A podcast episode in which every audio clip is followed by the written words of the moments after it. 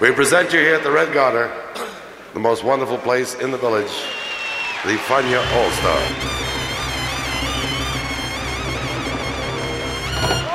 La hora faniática.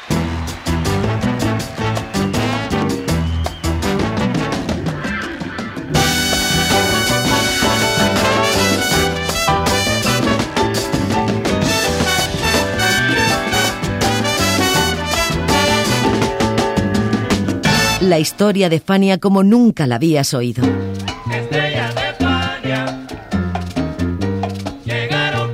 La sorprendente historia de Fania Records.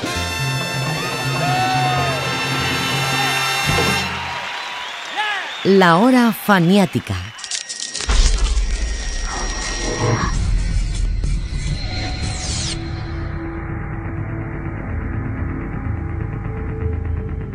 La historia que vamos a relatar transcurre entre las 12 horas del 24 de mayo de 1966 y las 23 horas del 29 de marzo de 1967. Sucedió en Nueva York, aunque vino de California, y fue cuando Jack Bauer, perdón, Cal Jader y Eddie Palmieri construyeron dos de los mejores discos de la historia de la música latina, más allá de la salsa y del jazz latino. Hoy en día, esos discos siguen siendo imprescindibles y tan ricos en musicalidad como en anécdotas. Bienvenidos a la hora faniática y a una sesión de bamboleante sonido nuevo con Palmieri y Jader.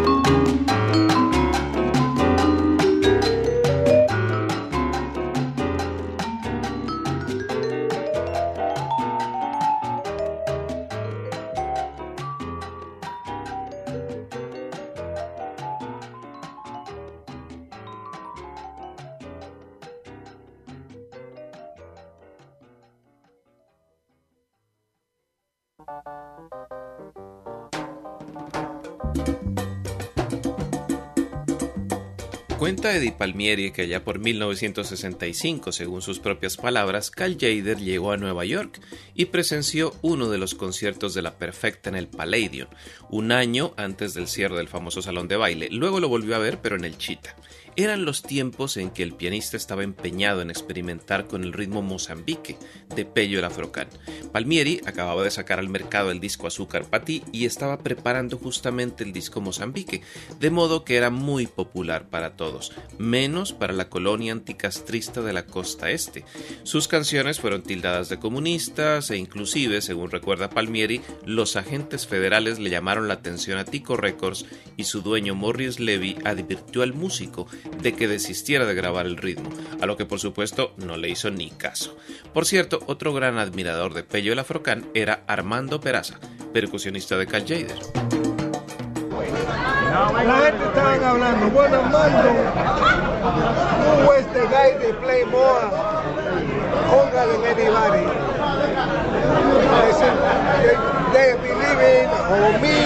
Giovanni. Y yo a tele, no, dice pues Afrocan, bello el Afrocan. El Afrocan. Ah,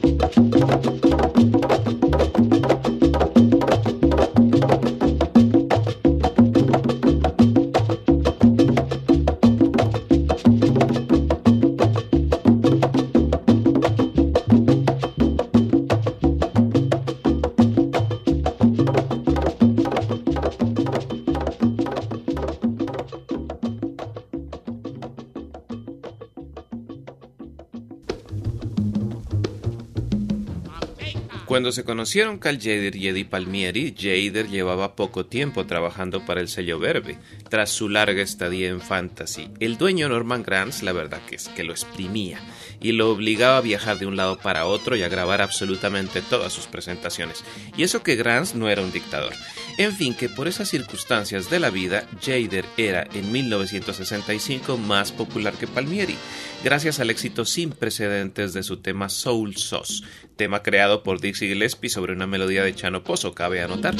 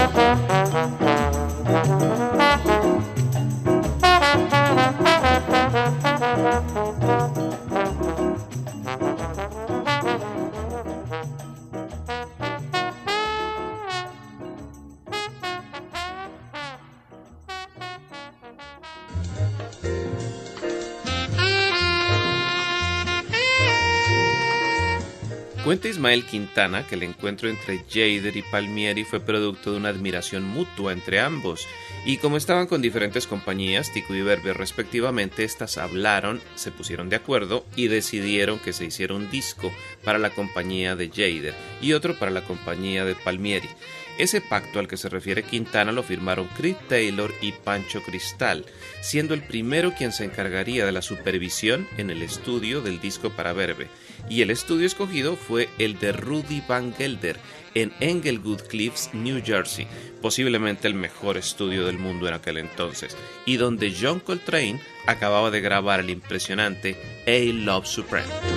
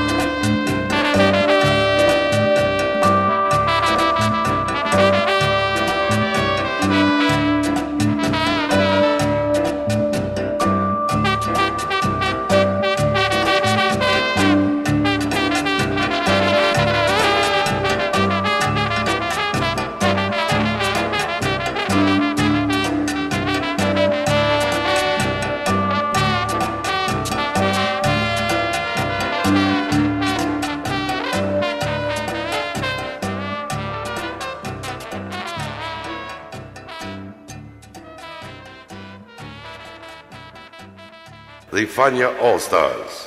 Fania, the great young company that we hope you will enjoy throughout the years. La hora faniática.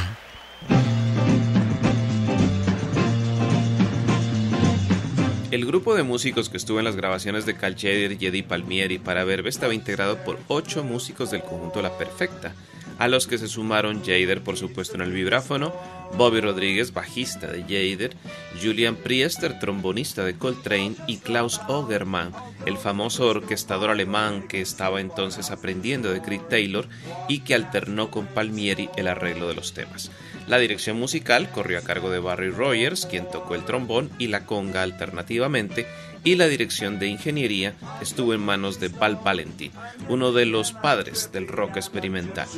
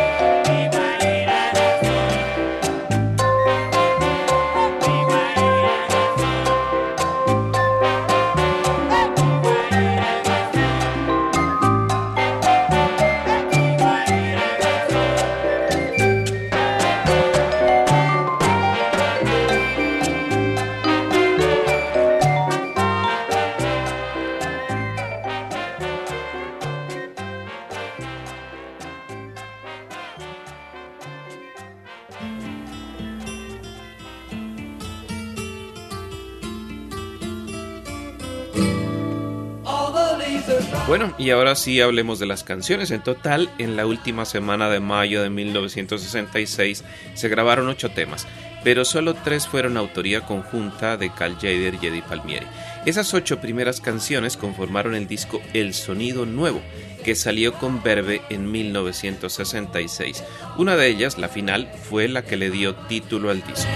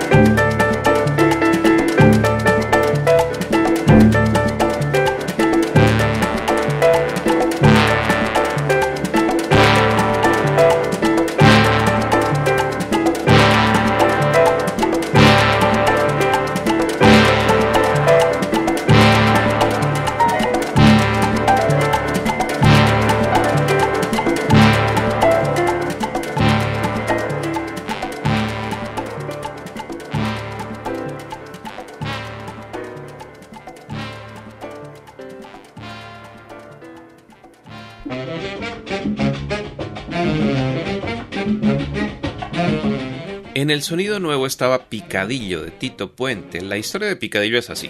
En 1948 Tito Puente trabajaba para la orquesta del showman Pupi Campo y vivía en un apartamento de la 53 Este con la 110 en Nueva York. Pero su sueño era tener su propia orquesta y para ello ahorraba dinero haciendo arreglos para diferentes bandas. Gabriel Oler, director entonces del Spanish Music Center, le pidió un tema instrumental de un día para otro, pues era un asunto de urgencia para un nuevo sello discográfico. A Puente no le costó trabajo escribir Picadillo, pues era una tonada que venía tarareando durante semanas. Fue un hit y el inicio de su nueva vida, pues al año siguiente nació su primera orquesta, los Piccadilly Boys.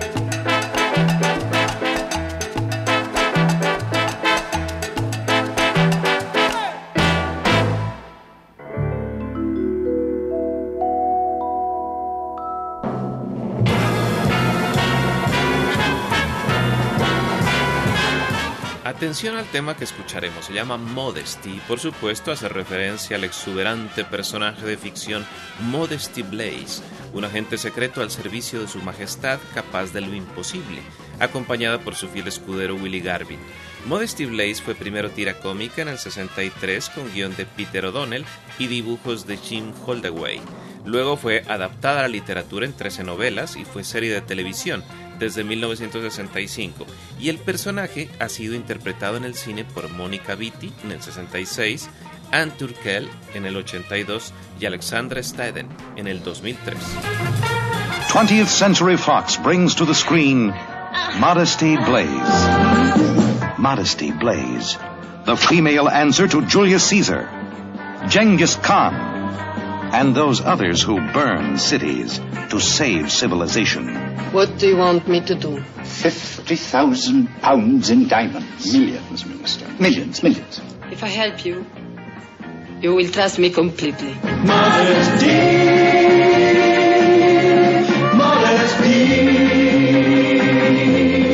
Modesty Blaze, in love, a blaze of passion. ¡Salo!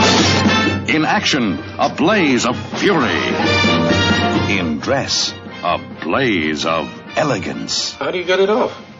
In all things, modesty.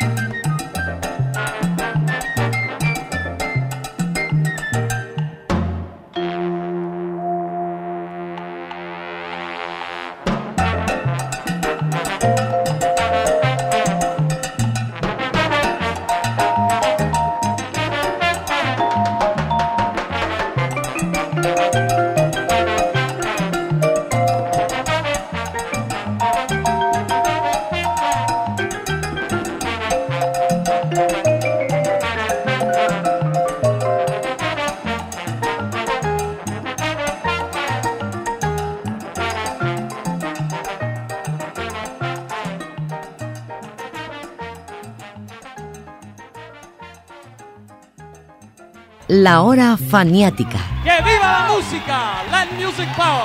¡Yeah!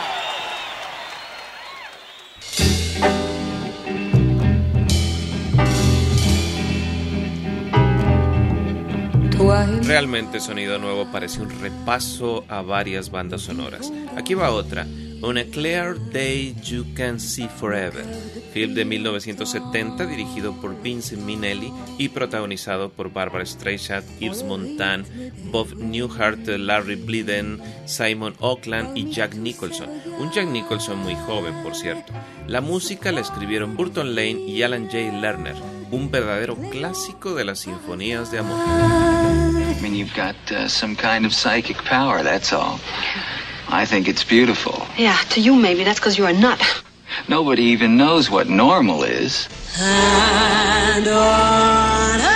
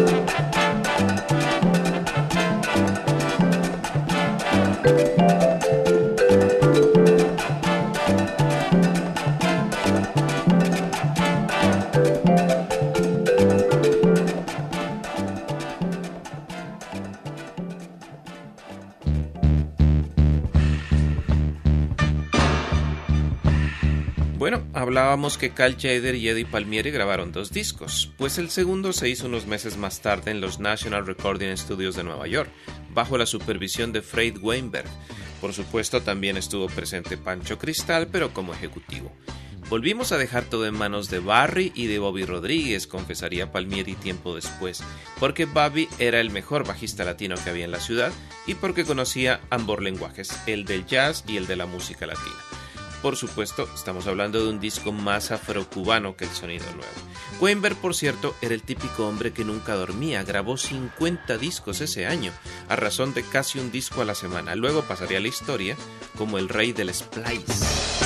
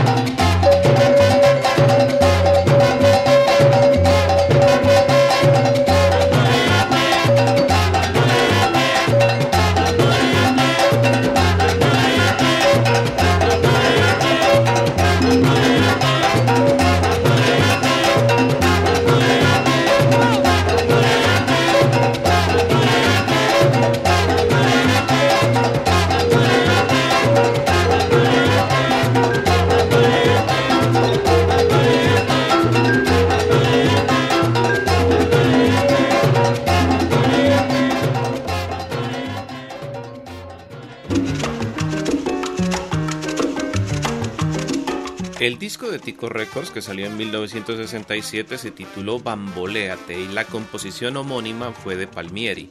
Jader hizo un tema, Mark Weinstein otro. Hubo un estándar de Henry Mancini para un total de 8 números, lo mismo que en el disco anterior. El tema de Mancini fue en realidad una banda sonora que estaba muy de moda, era la canción We Beloved Before, tema central de la película Arabesque, protagonizada por Gregory Peck y Sofía Loren y dirigida por el gran Stanley Donen.